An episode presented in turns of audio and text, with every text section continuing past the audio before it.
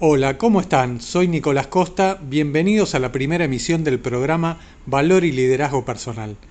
La propuesta es que en este programa hablemos de temas relacionados con el liderazgo y el desarrollo personal. Tips y herramientas para entendernos mejor y poder acercarnos a ser nuestra mejor versión. Entonces arrancamos ya con este primer programa donde justamente vamos a hablar de cómo se relacionan estos dos conceptos, el valor y el liderazgo personal. ¿Vamos? Estás en RSC Radio, escucha cosas buenas. Entonces arrancamos definiendo estos dos conceptos importantes. El valor personal podemos definirlo como esas ideas o conceptos que nos conmueven o que nos definen, lo que defendemos, esas cosas que cuando las vemos se, nos hace algo, nos pasa algo adentro de nuestro cuerpo, ¿sí? o de aceptación o de rechazo. Es decir, yo estoy de acuerdo con este concepto, con la honestidad, con la responsabilidad, con, eh, la cooperación, por ejemplo, con el servicio a los demás, podría ser. Y también, en, algunos casos, es lo que nos produce rechazo, ¿sí? Cuando vemos actitudes o acciones de otra persona este, relacionadas con la mentira o con el engaño, puede ser, o con la manipulación. Bueno, y esas cosas, no, ese ruido que nos produce adentro nuestro, este, en términos de rechazo, eso también es un valor que rechazamos. El valor puede ser definido por la positiva o por la negativa. Entonces, después tenemos el liderazgo personal, que es lo que nos lleva de un lugar a otro. En nuestro caso podría llevarnos hacia nuestra mejor versión. Es el guía que nos muestra el camino, pero también nos muestra los recursos y los obstáculos que tenemos.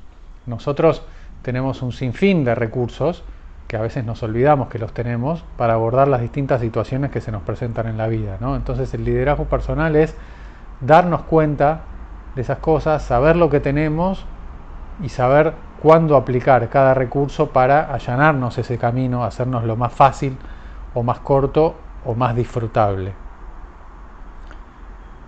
Para eso entonces es fundamental el conocimiento de uno mismo la construcción de nuestra identidad, no atarla a un solo valor. Por ejemplo, nosotros podemos definirnos, si yo fuera un médico, podría definirme como, bueno, soy un muy buen médico o un excelente médico. Pero puede pasar algo que me lleve a cuestionar ese valor o a poner en duda eso, y eso haría que la base de mi identidad se vea cuestionada y en consecuencia me puede llevar a la frustración o a la angustia.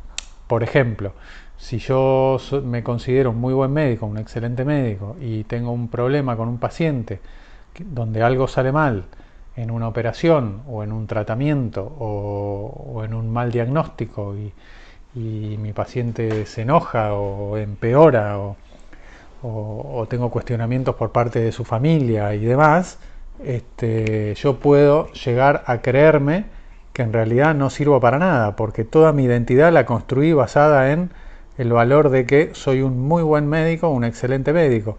Entonces hay que tener cuidado cuando buscamos nuestra identidad y la definimos, de no atarnos a un solo valor o a una sola característica o habilidad, porque en realidad nosotros tenemos mucho más que eso, a veces no nos damos cuenta, pero tenemos muchas más cosas que esas que nos definen. Después, es importante también manejar estos dos conceptos. El valor y el liderazgo personal implican trabajar, entre otras cosas, en cosas como el autoconocimiento, nuestras ideas y nuestras creencias. y ¿Quiénes somos? Este, cuando pensamos determinadas cosas, cuando decimos o actuamos de determinada forma. ¿Qué tipo de persona estamos siendo? ¿Me gusta la persona que estoy, que estoy siendo? O no, me gustaría cambiar, me gustaría ser visto como tal otra cosa, me gustaría sentirme como una persona que hace tal otra cosa. Eso es fundamental a la hora de después poder accionar y buscar las mejoras en nuestra vida, porque si no nos conocemos nosotros mismos, va a ser difícil que podamos hacer cosas que nos hagan bien o que nos hagan sentir bien.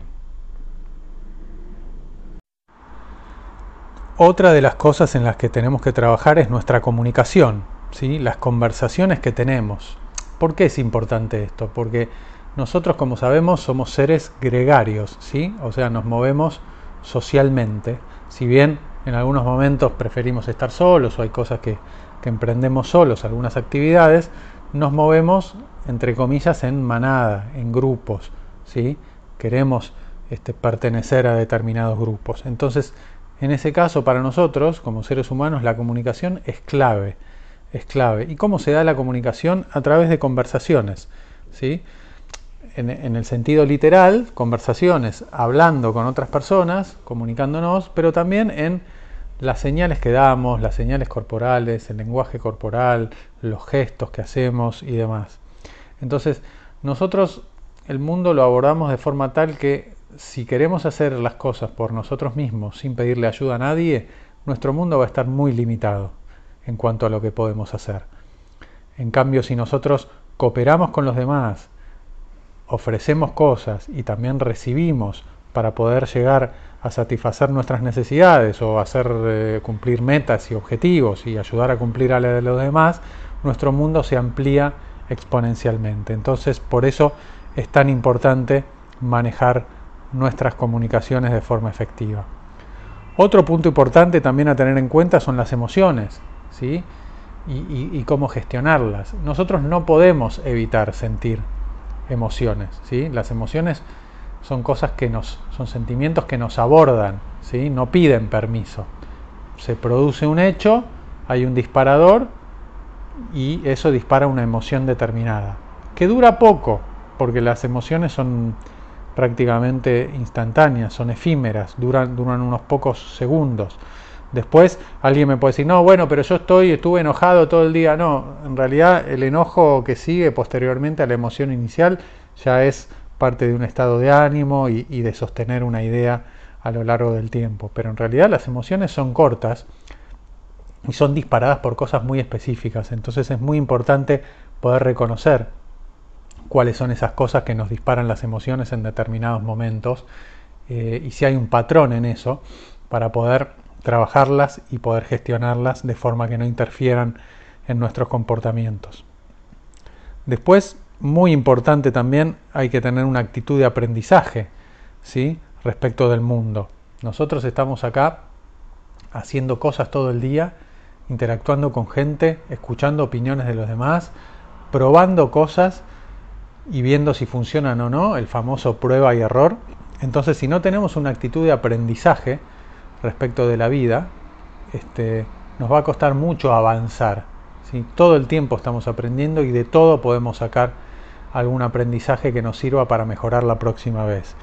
Y en esto del aprendizaje hay algo fundamental que es lo que llamamos feedback o retroalimentación, que son esas conversaciones o esos momentos de conversación donde alguien nos dice cuál es su opinión respecto de, algo que hicimos de forma constructiva. ¿sí? No todos sabemos dar feedback de forma correcta, no todos sabemos recibir ese feedback de forma correcta, nos enojamos si nos critican o cuando tenemos que decir algo de, sobre lo que hizo alguien, lo hacemos de forma eh, de una, con una crítica negativa y entonces el otro se cierra y no escucha. Eso, es una habilidad que tenemos que aprender, ¿no? A, dar feedback y recibir esa, esa, retroalimentación de forma efectiva y de que nos sirva justamente para aprender, porque el objetivo de esa, de esa conversación es que aprendamos todos del proceso que estamos llevando a cabo. Y cuando hablamos de liderazgo personal es muy importante hablar de la fijación de metas y objetivos. Muchas veces nos encontramos declarando y diciendo que queremos hacer tal cosa o que queremos hacer tal otra, que nos gustaría hacer tal cosa, y, siempre queda en una intención, ¿no? Este, y pasa el tiempo y nos vienen a preguntar qué pasó con tal sueño que tenías o con tal cosa que querías hacer y, no podemos salir de, de, la declaración y de decir, ay, sí, debería empezar, tengo ganas, pero, y no salimos de eso. Entonces, es muy importante poder fijar metas y poder fijarnos objetivos ¿sí? de lo que queremos hacer. Si nosotros no decimos y no definimos qué queremos y para dónde queremos ir, es difícil que avancemos ¿sí? y que vayamos a algún lugar. Ahora, esas metas y objetivos también tienen que ser definidos de determinada forma, ¿no? Eh, o sea, tienen que ser cosas específicas, tienen que ser cosas que nosotros podamos hacer por nosotros mismos, que no dependan de otro, tienen que ser cosas que tengan un, marco temporal, es decir, hay un plazo para hacer eso, porque si no da lo mismo hacerlo hoy que, hacerlo dentro de un año. Y, tiene que ser algo que, nos desafíe, ¿sí? que, nos, que nos motive a empezar y a movernos. Y en eso de empezar y movernos, hay una cosa muy importante que es fijar las prioridades. A veces nos fijamos estos objetivos o decimos queremos hacer tal cosa, y esa, y esa cosa, esa acción que queremos hacer implica hacer muchas otras acciones, ¿sí? o subacciones. Eh, y ahí nos enmarañamos y, empezamos por algo que no es tan importante y a veces esas acciones están concatenadas y encadenadas, entonces yo tengo que empezar a hacer una acción determinada para que después habilite a la otra para avanzar y demás. Y no nos damos cuenta de eso y nos trabamos. Entonces, tan importante como fijar objetivos y metas es fijar prioridades dentro de esos objetivos y saber por dónde empezar. Y además, ¿por qué es importante lo de las prioridades? Porque significa que pudimos avanzar, ¿sí? definimos un primer pequeño paso, que a veces es todo lo que necesitamos para empezar, un primer pequeño paso que nos demuestre que nos pusimos en acción y que estamos un poquito más cerca del objetivo. Y ahí se empieza a despejar el camino. Y en esto de fijar objetivos, seguir atrás de los sueños que tenemos, la proactividad es fundamental. Nosotros tenemos que asumir responsabilidad por nuestra propia vida. ¿sí? Somos nosotros los responsables de cumplir nuestros sueños, nuestras metas, de avanzar y, y de sentirnos bien. No hay nadie que va a hacer eso por nosotros. Si nosotros no somos responsables de nuestras vidas y trabajamos por nuestros objetivos, vamos a terminar trabajando por los objetivos de otra persona. ¿sí? Alguien nos va a hacer trabajar para cumplir sus objetivos y no es la idea. ¿sí? Entonces, tenemos que tener claro lo que queremos, tenemos que tener un plan para hacerlo, tenemos que fijar prioridades, ¿sí? lo importante antes que lo urgente, y tener claro que somos nosotros los que lo tenemos que hacer. ¿sí? Tenemos la tendencia siempre a mirar al costado o tirar la pelota afuera y decir, no, bueno, yo no empecé tal cosa que iba a hacer porque tal otra persona no hizo lo que tenía que hacer o viste lo que pasó, entonces ¿cómo querés que haga esto? Siempre nos gusta poner excusas, nos gusta este, decir que no es culpa nuestra, que no es nuestra responsabilidad. Acá no se trata de culpa o no culpa, se trata de responsabilidad y la responsabilidad se traduce en acciones.